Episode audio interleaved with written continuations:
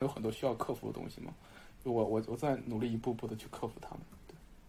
，OK，我们继续继续下一个下下一个议题吧。这再不继续的话，就就就就就就耽误太久了。OK，我们刚才聊到哪了？聊到材料了。哇，下面是 OK，终于到施工了。吐施工大吐槽，你们对这次施工的过程有什么不满？快快快，大吐槽！对，就是说他给你们带来了怎样的怎样的困困难？对，就感感觉吐槽的点太多，不知道从从何下口。嗯，具体的槽就不吐了吧。但是我们觉对，得，因为因为对都聊很多了。对，就是这个过程，呃，就这一次经历嗯让我们意识到的一个事情就是，如果你不，为什么会有错误？有错误是因为你想要控制，如果你不控制，人就不会有错误。嗯。嗯，有错误是因为你先这定了个逻辑是。对，有错是你嗯这个因为逻辑。你先定了对，就是我们为什么我们一直说在出在一直出错，是因为因为我们画了图，因为我们提前就做好了整个设计，然后那些东西都被我们给定义了，然后结果事情实际上没有按我们之前定义的那样落地，嗯。于是我们就把他的那个落地方式说是一个错误。嗯，苏刚。哦，这这这真的是对，就是然后，然后因为这种现现代的呃设计。设计方式，一切东西都是提前定义好的，就是嗯。他为那种临时的讨论的呃决定留下的空间是极少的。那也就是说，我一开始定义的越多，后面犯的错就有可能越多。对对，然后我们就基于这一点，就是会有一点，就感觉有一点 sad 吧。就是我们是嗯我们作为专业人士设置了一个这样的情境，然后让这里面所有的人都在不停的出错，然后我们会产生不好的情绪，就是会比如说有责备别人或者责备彼此，就大家都在这个里面不停的犯错。嗯，就我们就会觉得说，一定要这样子吗？嗯，是的，哎，说实话，说实话啊，就是我一开始在这个环节里面，其实就是说，因为因为我我从一刚开始，大概在什么时候？就是你们当时发那个发那个朋友圈的时候，就是说想请人去现场看的时候，是有一个月吗？不到一个月，差不多一个月前吧。就是那面墙去聊这件事情的时时候，对，对从那个时候对这个这个过程，就是我能体会到，就是说这种施工控制上的这种，就我我们我们就是管它，就是我不知道你们那边管它叫啥，就我们国内业内去管这种情况叫做爆炸，就是失控嘛。就是说这这个项目爆炸了，就是说经常会听到这种词儿，就是在我们公司听的可能少一点，在那种大院，然后做那种超大型项目要协调十几个专业的，他们经常用“爆炸”这个词儿，说那个项目爆了吗？说还没爆，但迟早会爆。就每一次爆炸，就是意味着一种一次彻底的失控和重来。对，嗯所以说，所以说，就是这个东西在在在在我我们整个建筑行业来讲是司空见惯的事情，就可以说司空见惯的事情。其实我最近就经历了一个项目的爆炸，就是我，呃，我我主跟了两个项目，中间我有一段时间去另外一个项目帮忙，那个项目经历了一次完全的。完完全全的推翻重做，就是因为到最后控制的爆炸，就是当然它还没还没施工就已经爆炸了。然后其实我刚开始问这个问题，其实就是说，就每一次爆炸都会给给给给，就是说在专业角度上来看啊，就是每一次爆炸都会给我们作为一个专业人员宝贵的经验。然后其实我原来也是冲着这个东西来，我们来聊，想问问这个问题。但是后来，但其实这个问题我们已经已经探讨过很多遍了，就包括那天那个在那个。在在那天直播的时候，对，就能明显感受到这种这种这种这种爆炸带来的 就像你们说的负面情绪吧。但是，我我其实真的没想到，没想到今天今天 Yoko 会以这个这样一个这样一个面向，这样一个面向去来来来来反思这个问题。对，就是你们真的是在不断的反思又反思之中去去去去去去面对这个系统。对，你们也没有把矛头指对向系统，而而而对向的是看到这个系统，但是还在与它 struggling 的自己，这点还是很让我佩服的，就是我必须要承认这一点。对，就是这这其实其实也让我大为震撼，就让我今今天听到这个答案的时候，是的，就是就是就是就是，这让我们反思，就是说，就是我我们我们其实怎么说，就是我跟你们认识之后，包括跟你们的交流之后，跟你们一起，我们在反思现代，反思现代性。反思我们这些反思系统，反反思这些东西对我们的规训，但但其实，在某些时刻，我们还是不可避免的流露出那些作为一个现代人的想要控制的欲望。是的，这也确实确实确实，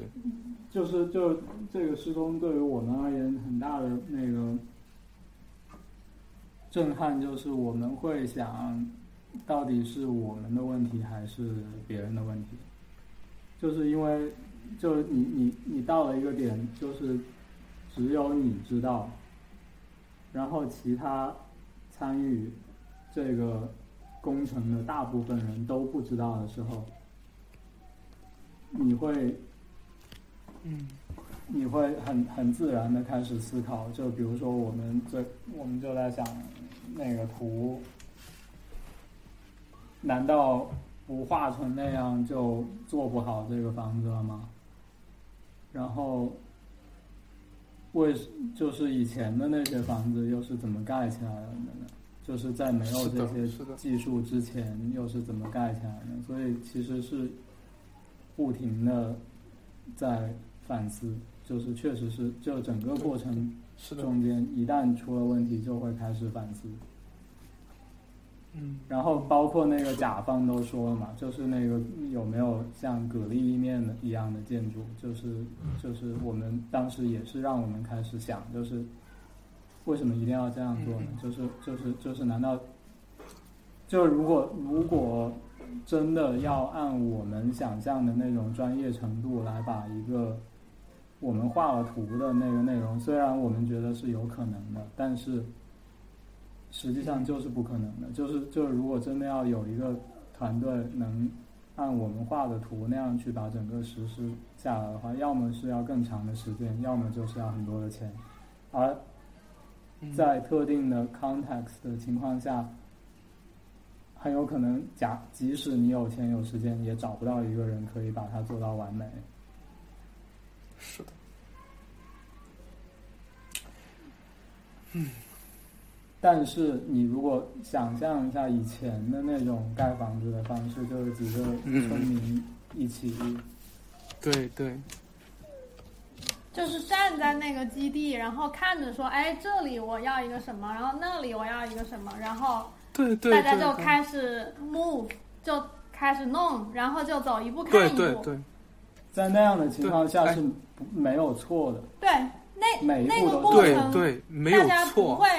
不会相互责备，说：“哎，你怎么搞成这样了？我明明是要那样的。”没有计划就没有错误。对。哎，你看，你你对你们你们你们对系统和对那个的反思，对，就你还记不记得？你你们当时你们当时真的是逐字逐句听了我那个博客，然后然后然后真的是把那边高频词拿出来吐槽了。但是应该你们你们也听到那一段了，就是。就是谈到好的建筑，对我们求真其实就是想要求好的建筑嘛。我当时我其实就是你问我什么是好的建筑，就是我我我我所能直观的感受，就是我在新疆和我去那些地方去看到那些民居，就是嗯，就是我经常去向人形容我在新疆在沙漠边上看到那些人盖房子的场景，就是。这那个是那那那个村子就在沙漠边上，离最近的镇子镇离离最近的镇十三点四公里，离最近的县城七十多公里。就他不可能说我去拉一拉拉一车砖过来在那边盖房子，不可能的。嗯，你在那个时候，你你你你你能控制，就是就是就这个时候，因为呃砖拉不过来了，水泥拉不过来了，然后就是我们能在市场上厂商上面找到的一切的东西都过不来的时候，这个时候建筑师你发现我失控了，就是说我的图纸最多到哪一步，我我这个时候只能对它有个很简单的控制，就在我们专业人士看来不能忍受的控制，就我只能给这个建筑轮廓一个控制。我甚至都控制不了，别说它的面层，它结构层的厚度都控制不了。它做不出来两百、它能不能做出来两百的两百的厚度，四三百的厚度不知道。嗯对，当时我跟我的导师，我们就画了很草的图，就是根本用不着用用 CAD，用用不着用什么、嗯什么什么什么东西，根本用不着。就我导师直接拿那个硫酸纸啊，我们就在那边画，画完之后还他妈晒什么蓝图啊，把那个纸一卷走了就过去了，然后然后就开始盖。就我我我我我我当然。我没有见过一个那样的建筑是怎么样起来的，我只见过那样的一个建筑是怎么倒塌的。但是我我们砌过一片拱，砌过一块拱，一块拱，就是吐鲁番人他们他们砌拱，那个那个砌拱就当地不但缺建材，还缺水，他连砖都做不出来，就连那种、嗯那种生土砖都做不出来，烧也烧不出来。嗯，对，他们会先先先先砌先先用那个土去去做一个墙，然后用那个、那个用那个小小砖块斜着在那个墙上面砌拱。他们连他们连连织那个木模板的那个材料都找不全，都找不到。所以说当地人是那种、就不会不会砌那种用需要织模的拱，他是斜着在那个墙上砌砌出来一个拱，然后再往下挖。对，就像你们说的，没有计划，没有计划，就或或者说很少的计划，很少的计划，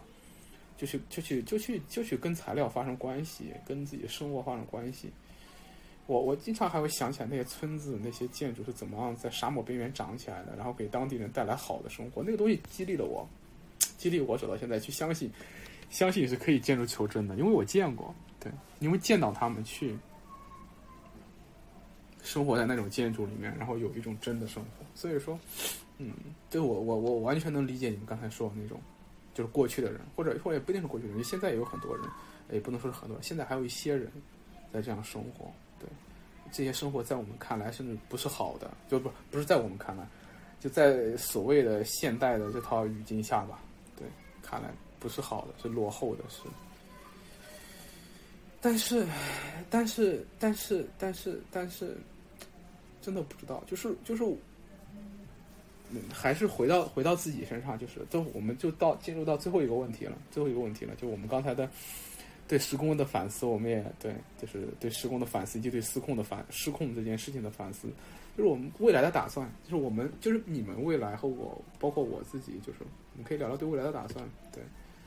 将来怎么样去行动，怎么样去生活，怎么样去求真？那那那其实又跟刚才一样啊，就是有没有计划？有没有计划？没有，摇摇头，没有计划，没有计划。我们这一次，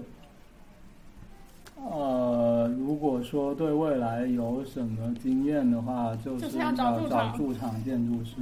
就是还是就不，尤其是在尤其是在那个甲方什么都不懂的情况下，就必须得要有驻场建筑师。嗯。驻场建筑师，嗯，嗯，对，很很关键。就我我现在需要赶赶紧赶紧快快成长起来，我觉得我成长速度还还还可以。对，将来希望如果有有你们有上海有上海的项目，别的线下项目，就是我希望能成长到快快的去替你们当上海的驻场建筑师的地步。嗯，对，我觉得我的求真意志还算挺靠谱的。嗯，驻场建筑师，嗯你现在就可以当吧，不需要成长。不需要吗？我不知道，我感觉自己还需要一些，我不知道一些一些知识性的东西。我觉得现在自己还不够，还没有吸够水。嗯，你你会看图就行啊？驻驻啊驻场驻场建筑师主要是要跟人打交道，对，就是就是他要跟很多传达他要去协调各种，很多时候他像是一个翻译，嗯就是他要把你的你的图纸的内容翻译给工人听。要用他们的语言让他们可以听得懂，然后并且很嗯很比较 happy 的盖起来。对，嗯嗯，那这个东西还是需要很很高超的怎么说沟通技巧，对。嗯或者也可以是浑然天成。就比如这一次我我们听那个小林和小甘跟我们讲说，就是我们这次找的这个驻场建筑师，他叫施佳，然后他小林说施佳就是非常的有耐心，然后很温柔，就是在就是在那个师傅，嗯。就是你一个特别简单的事情跟他沟通，然后但是那师傅就是怎么你怎么说他都不听，然后他还能就是很耐心的继续说，嗯。就是不停的说，一遍一遍的把自己的意思去传 去传达出去，就这个能力，我觉得也是很，就可就可能跟性格也有关，就有的人他性格比较呃平缓，然后。对他有耐心，然后就才能做到这样的事情。嗯主要这种事情涉及到我们其实最大的一个纠结，就是在现代的这种生产模式之下，这个其实我们很早就开始想，就是那些工人他出于什么动机会想来帮你盖这个房子呢？就他跟你非亲非故，就是你们只是基于一个金钱的交换，他凭什么要跟你把这个房子盖好？而不是就是盖起来拿了拿了钱就走人，就是就是就是他的那个动机到底在哪？就对于工人而言，其实是很不公平的一件事情。就是你建筑师可能得到了一个作品，甲方可能得到了一个最后的一个嗯使用的场所，工人就得到了一个钱。这个这个这个场景跟以前的那种村民一起盖房子的场景是又是非常不一样的，又是非常异化的一个场景。非常不一样的。就是那个建筑跟他一点关系都没有，嗯就是那个他亲亲力亲为要把它搭起来，用手啊，一个一砖一瓦搭起来的那个东西，跟他一点关系都没有。这个我们觉得其实是对人的一个尊严的一个非常巨大的侮辱。嗯凭什么呀？就如果我是一个工人，我我我我为什么会想去制作一个跟我一点关系都没有的东西？就是，所以我们在整个过程中间，或者是在每一个项目的过程中间，都会想着，会去想跟工人是一种什么样的关系，就是我们应该跟工人建立一种什么样的关系。可以让他们觉得在这个项目里面可以少一点那种异化的感觉，就是可以让他们起码，无论是有一点觉得这个项目我是我做出来的，我感到自豪，就跟我有一些关系，还是在制作的过程中间认识了一些这样的人，然后大家成为了朋友。像我们之前呃在上海另一个项目，最后其实就跟那个那个。施工方成为了朋友，最后还能一起就是去逛湿地公园什么的，就现在还关系还挺好的。呃，嗯就是我们能用什么东西去交换这种异化？应应该是说能怎么样的稍微呃让人活得有尊严一点点吧，就是这是这个过程中，就在这个过程中的人，嗯，对啊，所以对，至少是跟我，对，至少是跟我们的设计有关的这些人，至少是，所以一旦我有这样的。想法的时候，当我发现他做错了，我要去跟他说你做错了的时候，我就会更加纠结，就是我应该以什么样的方式去跟他沟通，然后我以应该以什么样的方式去表达愤怒，我应该以什么样的方式去，嗯，就很尴尬，就很尴尬。真的很尴尬。I know, I know, I know。嗯，是的。我们我们我们的生活也好，我们做的建筑也好，我们在所谓建筑求真的过程中也好，是的，就是就是就是很多人啊，包括我在内，就是包括我在内，就是怎么说呢？自己骗自己也好，然后假装看不到也好，就去去回避这种这种东西，把它看作必要之恶。对，但是，嗯，确实如此。就还这还是到底人大还是作品大的问题啊？对，对，可能你太喜欢建筑了吧？其实我们，你你你最前面问我们上学的时候关注什么？其实我们一直都是嗯，也不是很，就感觉不也对建筑没有什么特别的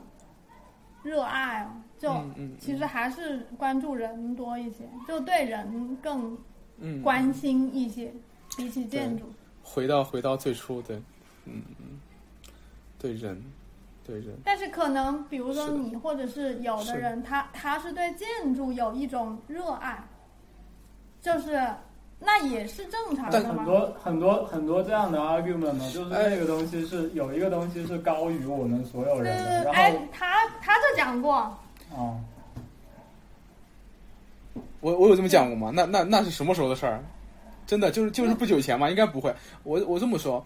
就是我确实对建筑有一种某种爱、热爱或者说确信，但其实其实他经历了一个一个一个过程，就是这个过程，呃，这个过程啊，这个过程对于我来说也是我去也是就就就像刚才一样，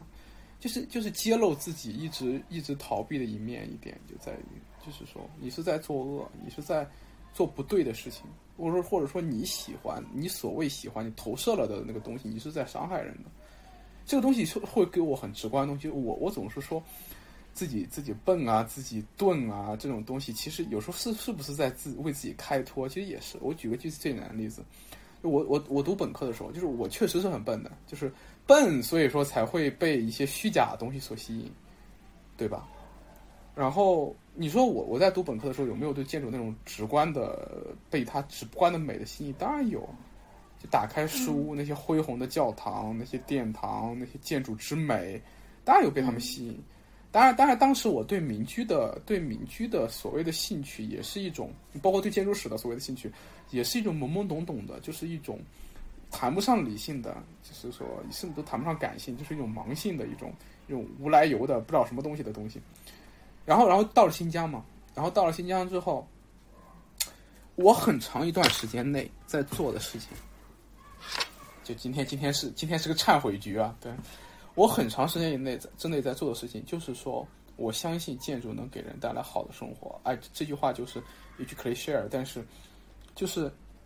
就是我在那边在做什么？我在那边在做什么？富民安居房，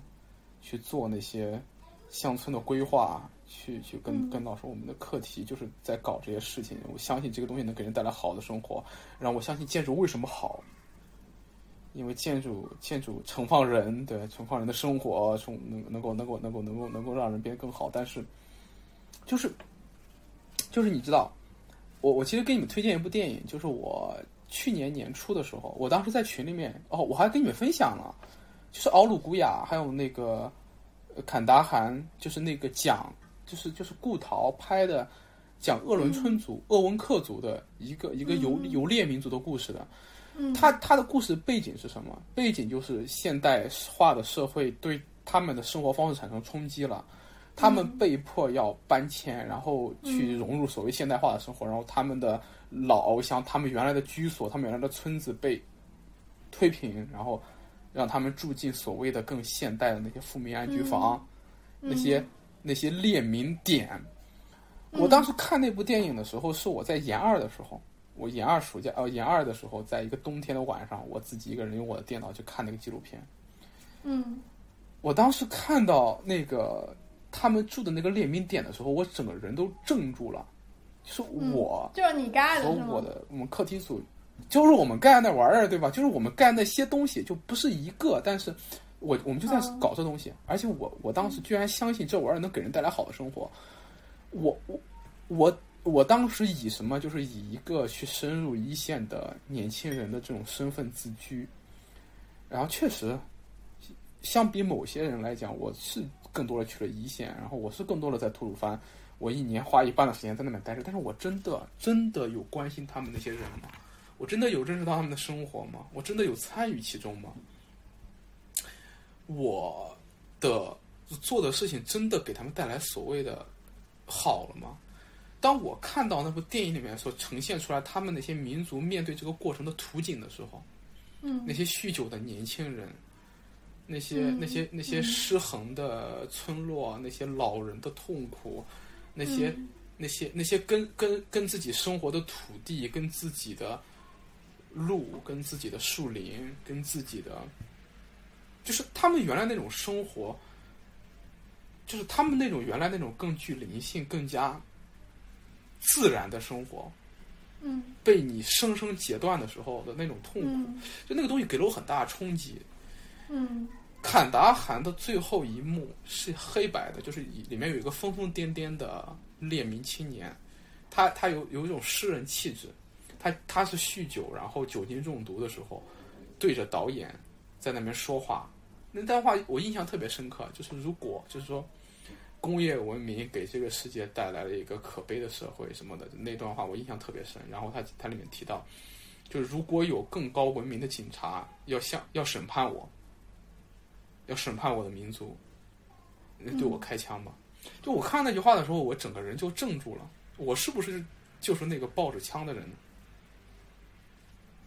是事实如此，就是说，然后你你过去一直不知道这一点，就就就是俄狄浦斯那个故事一样嘛，就是你干了这么傻逼的事儿，你干了这么坏的事儿，你居然自己不知道，然后你以为自己是个很牛逼的人物，对，就是那一刻的时候，我觉得我对建筑的整个整个整个的认知也好，或者说我对你说我现在对建筑还有爱吗？当然还是有，就是我其实其实就是就是说我花了漫长的时间，像你们之前早就就是就是今天今天优口说的，就是更关注建筑和人，建筑里的人人，就是我花了漫长的时间才去重新认识到这一点，花了真的是好长好长的时间，开始去反思，开始去反思建筑到底能不能给人带来幸福。如果我做了一个建筑，它给一些人带来幸福了，给一两个人带来幸福了，这个过程中是更多人的受的苦的话，它值不值得去做出来？就像你们说的那个工人的痛苦也好，还有这个过程中那些假也好，唉，对，所以说这也是我我在思考下面去去去该怎么办的一个一个问题。其实我现在也不知道出路在哪里，到底以该以一个什么样的面身份、什么样的面相、什么样的姿态去行动，但是但是但是不能停啊，不能停。能能在就还是得要在地，就是我们能在地还是在那个然后我们也跟那个冰淇淋的甲方不停的讲我们的纠结，其实，在整个过程中，我们还是有很密切的沟通，就是我们先嗯，比如先发了一顿火，然后完了之后还会要跟他们讲，我们感到其实很纠结。嗯，嗯嗯就是能在地还是要在地，原因是我们觉得在地对于我们而言，就就是对于我们而言，我们不是说别人，对不是说一般的，这对就是你这个问题，其实对我嗯们来讲，是我们接下来如果还要搞建筑的话，想要怎么搞？对，嗯就是我们还是会要对想去我我也是这个问题。刚刚刚说的那个嗯。驻场建筑师，其实是实在没办法对对对。情况下，比如说我们没有办法移动，但是如果我们可以去现场的话，我嗯。们还是会想全程参与的，就是包括那个建造的过程。嗯，对，就尤其是这一次给我们最大的一个体验是不能在地，其实最大的一个损失是我们嗯。看不到很多在现场的人跟人才有的那种好的。嗯，啊，我能理解，是的，但其实对，嗯，是的，嗯，这这其实也是我后面的计划，就是，嗯，嗯，对，哎就是你们你们你们在当地有没有一些项目来源？就是能不能有一些项目来源？就是你们你们的附近这样比较难吗？我我我不知道，我们我们不会去找项目的，就是如果我们要做项目，就是因为别人来找我们要我们做，我们才做。哦，嗯，我大概明白了，嗯，嗯，大概明白了，对，然后对，也确实对，然后我我我我自己的话，对我还是怎么说呢？就虽然经历了这一些吧，但是我我对建筑还是有某种 信念，对，然后然后嗯，对，然后我我最近也是在想办法能够去，对我我也意识到在地很重要。就是我，我我还记得我之前跟涛聊天的时候，我谈到我突然不愿意去读博了，就在这个原因上面，我就意识到，就是当代学术其实跟当代建筑跟你们说那个殖民的问题其实是一样的。就当代学术研究就特别像你说那套殖民的东西，就是它它跟人的互动是我我认为它是一种极其单向的，而且极其匮乏的，所以。所以这也是我当时在新疆的时候，我对我的学术的那套面相和我和我，嗯，稍等一下，哎，能听到我说话吗？嗯那哦，好，就是他跟我学术的这套面向是是是非常的那个，嗯，呃，就是就是就是相似的，就是我我在新疆的时候对学术这个东西之所以失望，跟你们说的那些东西一样的，就是它缺少人的互动，缺少缺少那些让我真有有实感的东西，或者说是每当我去到一线的时候，我我总感觉到。就是坐在办公室里面那个我是个恶人，就就就这种这种强烈的强烈的感觉，对，嗯，然后最近的话，最近的话，我我在尝试着去寻找一些能够在地实践的机会，对，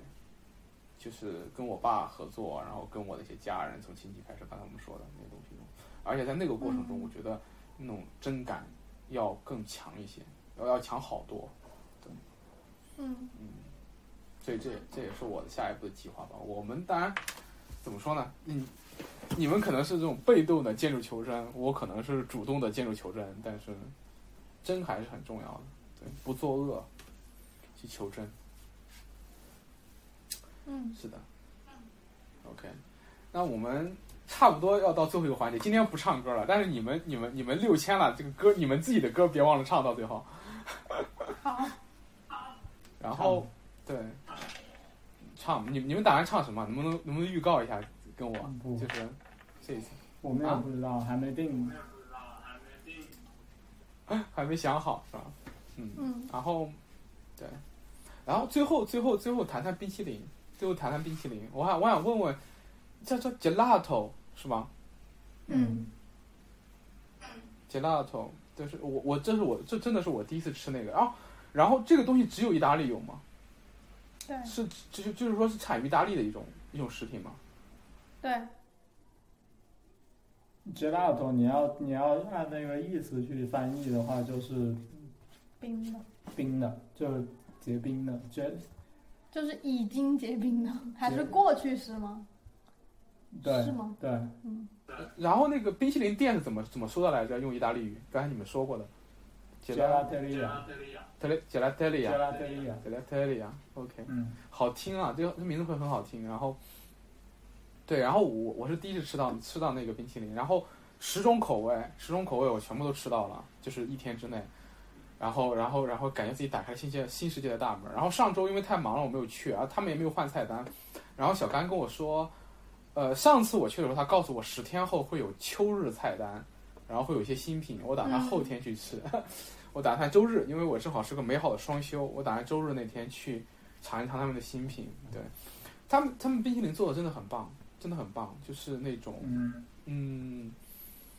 他们说他们说只做到了百分之十，真的啊，那那怎么样才能要求 很高的。